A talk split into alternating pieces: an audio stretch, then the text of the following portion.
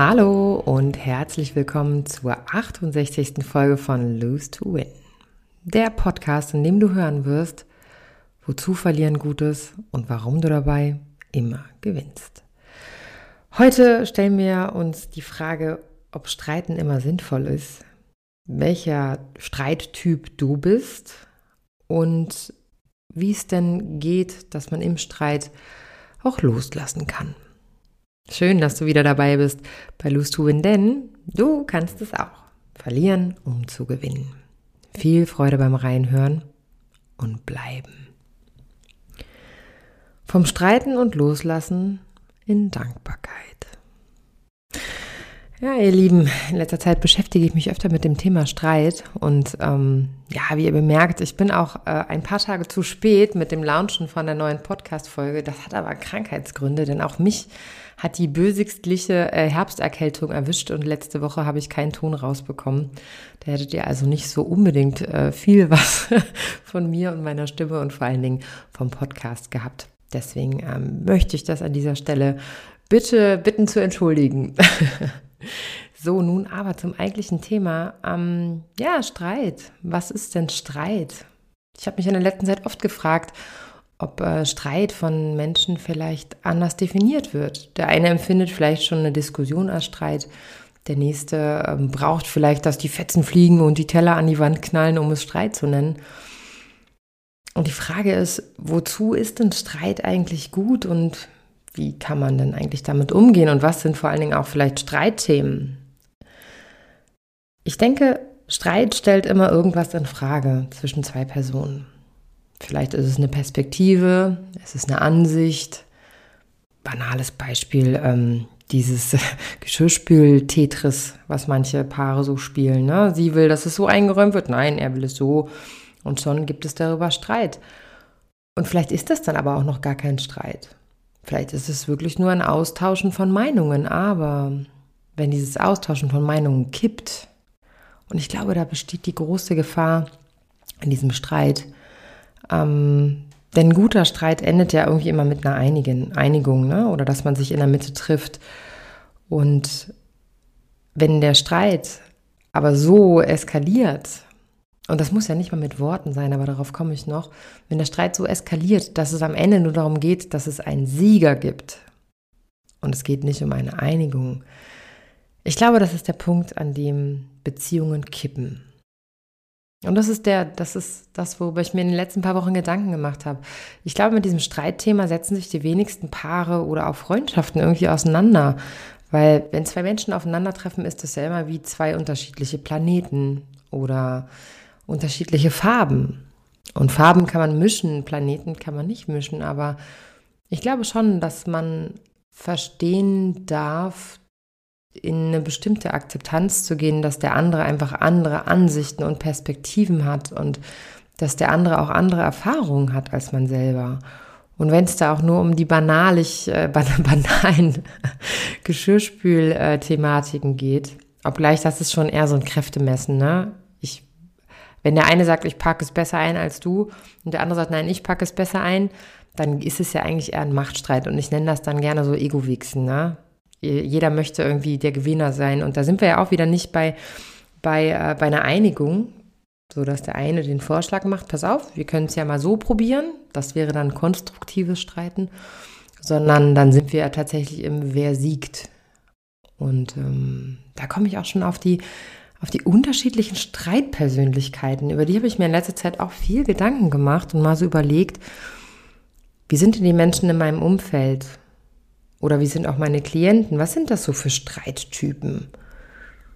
Und in diesem Moment, wo ich das sage, kannst du ja vielleicht kurz mal bei dir schauen, in deinem Umfeld. Wie streiten sich Menschen in deinem Umfeld? Wie gehen die so mit unterschiedlichen Meinungen um? Und noch viel wichtiger, wie gehst du damit um? Bist du jemand, der Recht haben will, der denkt, meine Meinung, meine Perspektive, meine Ansicht ist die beste? Oder bist du eher so deeskalierend? dass du sagst, naja, okay, ich könnte es eigentlich besser, aber pff, nee, ich habe jetzt keine Lust, mich da auseinanderzusetzen, der sich dann eher zurücknimmt und den anderen machen lässt und seine Ruhe haben möchte? Oder bist du jemand, der lautstark und lauthals seine Meinung vertritt und umso lauter er ist, desto mehr muss er doch recht haben und desto mehr muss der andere doch sehen, dass es besser ist? Oder bist du einer von denen, die ähm, schnell in die Abwertung gehen? Sprich, das kannst du nicht, das habe ich noch nie so gemacht, das ist doch nicht gut, guck doch mal hin, um ähm, ja, ich finde ja immer, wenn Menschen etwas abwerten, dann sollen sie es erstmal besser machen. Das ist meine ganz persönliche Meinung. Aber noch viel besser ist es, wenn man sich auf sowas gar nicht einlässt. Daran sieht man aber, es gibt so viele verschiedene ähm, Streitmöglichkeiten und es gibt so viele Arten, sich mitzuteilen. Und ich komme nicht umhin, mich zu fragen, wieso ist es manchmal so schwer für uns zu sagen, okay, du hast eine Meinung, ich habe eine Meinung, Lass uns die Mitte finden. Oder wieso ist es so schwer zu sagen, du hast eine Meinung und ich habe eine Meinung. Lass uns für die Zukunft schauen, wie wir damit anders umgehen, weil ich merke, ich fühle mich gerade nicht wohl damit. Ja, wie, wie du es zum Beispiel machst, fühle ich mich gerade nicht wohl. Mm, es gibt da viele verschiedene Arten und ich bin mir auch ganz bewusst darüber, weil ich natürlich auch nicht alles äh, so toll, perfekt umsetzen kann, wie ich euch das immer erzähle. Ich bin ja auch nur ein Mensch. Ich bin aber, glaube ich, nee, nicht glaube ich, ich weiß, dass ich im Nachhinein von Situationen, die nicht optimal laufen, mich lange damit beschäftige, wie es hätte besser laufen können. Ähm, ich mich sehr viel selbst reflektiere und versuche, das beim nächsten Mal anders zu gestalten, anders zu verpacken. Und auch ich bin so ein Streitmensch, ähm, wenn man, und da komme ich auf einen wichtigen Punkt, weil das bei mir so ist. Vielleicht erkennst du dich jetzt auch da drin wieder wenn man in einem vernünftigen Ton, in einer vernünftigen Art Kritik anbringt, und ich meine das in einer wertschätzenden äh, Situation, und ich meine das wertschätzend und ähm, nicht böse, ja, sondern man sich vorher Gedanken macht, wie kann ich Kritik anbringen. Und wenn die mir angetragen wird, kann ich die wunderbar tragen. Dann kann ich auch Dinge einsehen und kann auch sagen, stimmt, da hast du recht, da habe ich überzogen, da habe ich etwas falsch gemacht. Ähm, ich würde das gerne irgendwie korrigieren. Beim nächsten Mal machen wir es besser. So, wenn aber jemand in einer Vorwurfshaltung kommt und mich da quasi einmal durchbeleidigt, das wirst du von dir selber auch kennen, dann geht man ja eher in so einen Kampfmodus. Also ich zumindest. Es gibt auch Leute, die sagen dann gar nichts mehr. Die sind dann mehr in diesem Ich stelle mich tot Modus. Oder sie entziehen sich. Und da sind wir ja natürlich bei den, bei den drei ähm, Basis-Fluchtwegen, äh, die wir haben als Menschen. Ne? Also entweder kämpfen, totstellen oder ähm, weglaufen. Das ist ja evolutionär schon lange bekannt, dass wir diese drei Möglichkeiten haben. Und ich glaube, die nutzen wir auch im Streiten, je nachdem, wie unser Charakter das so hergibt. Und da ist halt wirklich die Frage, was bist du für ein Streittyp? Wie würdest du es machen? Oder wie, was ich eben schon sagte, wie gehen die Menschen in deinem Umfeld mit Streit um? Und wie versuchen sie es zu regeln? Und ich glaube, wenn man sich da ein bisschen darüber Gedanken macht, vor allen Dingen, wie man selber ist, ähm, ob man sich da aus der Reserve locken lässt, weil ich, ich bin zum Beispiel relativ schnell aus der Reserve zu locken, wenn es unfair wird und wenn jemand verbal einfach sehr austeilt. Noch viel schlimmer und es ist der, ich glaube, es ist der Tod einer jeden Beziehung, ob das eine Arbeitsbeziehung ist, ob das eine Liebesbeziehung ist, ob das eine Freundschaftsbeziehung ist, wenn jemand aus der Kommunikation ausscheidet. Also in der Tat sagt so, ich rede nicht mehr. Ob das ein Tag ist, ob das fünf Tage sind, wenn es ein Thema zwischen euch beiden gibt ähm, oder zwischen dir und dem Arbeitgeber, zwischen dir und deiner besten Freundin, deinem Partner und du möchtest das gerne geklärt haben, ähm, der andere braucht seine Zeit, um Gottes Willen, jeder braucht seine Zeit, um Dinge zu regeln, aber wenn du merkst, der steigt komplett aus, also vermeidet komplett das, ähm, das Kommunizieren, um eine Lösung zu finden, weil er vielleicht Angst hat, ist eine Möglichkeit. Oder weil er ein Machtspiel daraus macht. Weil Nicht-Kommunikation ist natürlich auch eine Art von Macht, ähm, die sehr, sehr mächtig ist. Macht und mächtig. Ähm, es ist so ein bisschen wie dieses Hanging Man-Spiel. Das kennt ihr bestimmt von früher auch noch. Ne? Man macht so Galgenraten und bei jedem, jedem äh, Buchstaben, den man nicht erraten hat, äh, macht man ein Kreuz und zum Schluss hat man diesen Hanging Man.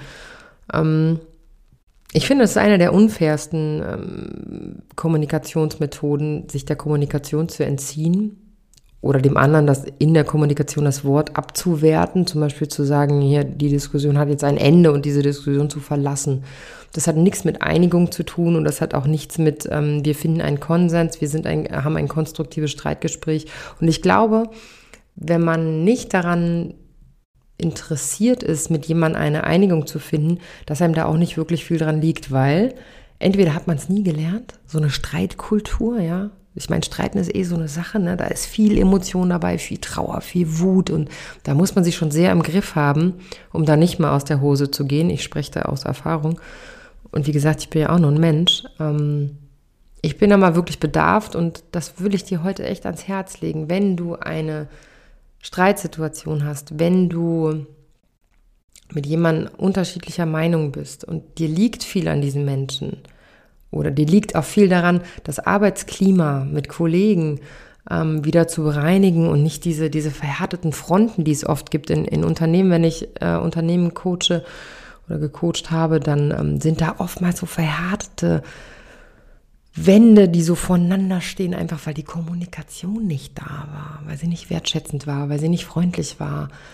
Und ich glaube, das funktioniert tatsächlich, wenn man nach so einem Streit kurz reflektiert, okay, wie habe ich reagiert, was habe ich gesagt, wie viel Emotion war da gerade, weil aus der Emotion heraus sagen wir so viele Worte und so viele Sätze, die einfach gar nicht so, naja, vielleicht schon so gemeint sind, aber nicht so böse als Waffe irgendwie dem anderen an den Kopf geschleudert werden, weil mal ganz ehrlich, wie oft denken wir uns denn nach so einem Streit, oh Mann, scheiße, ich hätte es auch anders machen können, da habe ich es jetzt echt überzogen.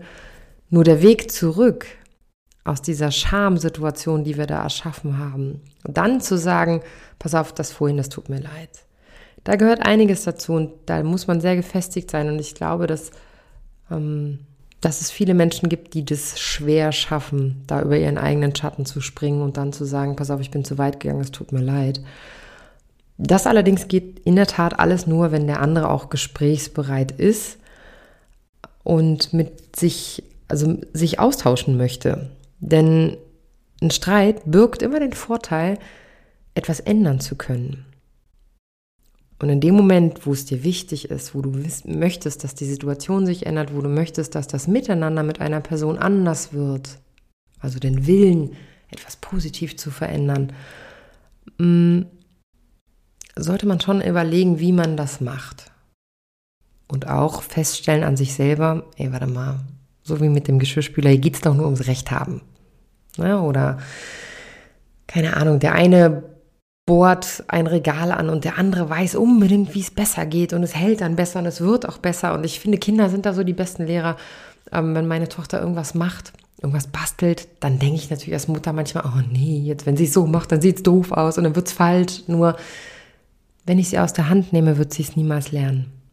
Deswegen lasse ich sie ganz oft einfach machen weil es das nicht wert ist. Und ich finde, das Einräumen eines Geschirrspülers ist es auch nicht wert, dass man sich streitet. Weil wir uns oftmals, Achtung, es kommt was Kritisches, wir nehmen uns oftmals ganz schön wichtig.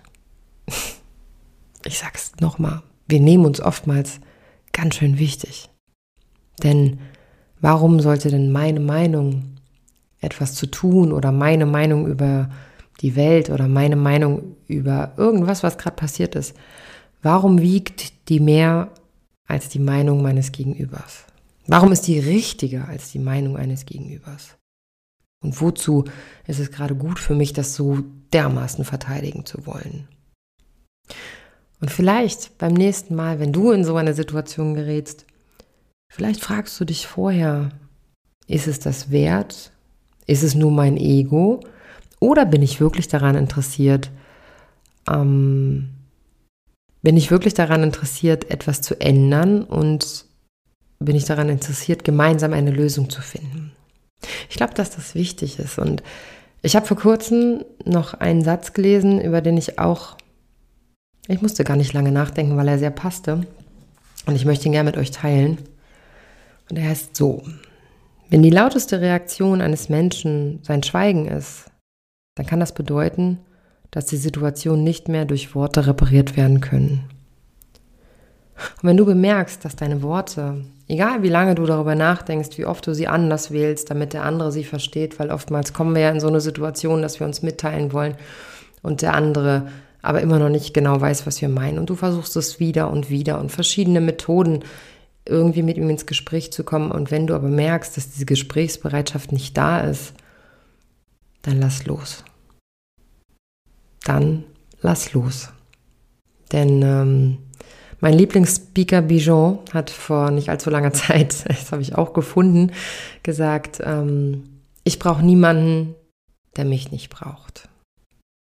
Das ist ein heftiger Satz, aber in der Tat, ich brauche niemanden, der mich nicht braucht. Und bevor du immer wieder versuchst, mit jemandem in die Resonanz zu kommen, mit jemandem in dieselbe Schwingung zu kommen, mit jemandem gemeinsam ein Ziel zu verfolgen und ähm, zusammenzuarbeiten und du merkst, dass der andere das nicht möchte, dann spar dir deine Energie. Spar dir die Energie, diesen Sieg in diesem Streit gewinnen zu wollen, denn es gibt keinen Sieg, wenn jemand nicht mehr in der Kommunikation ist.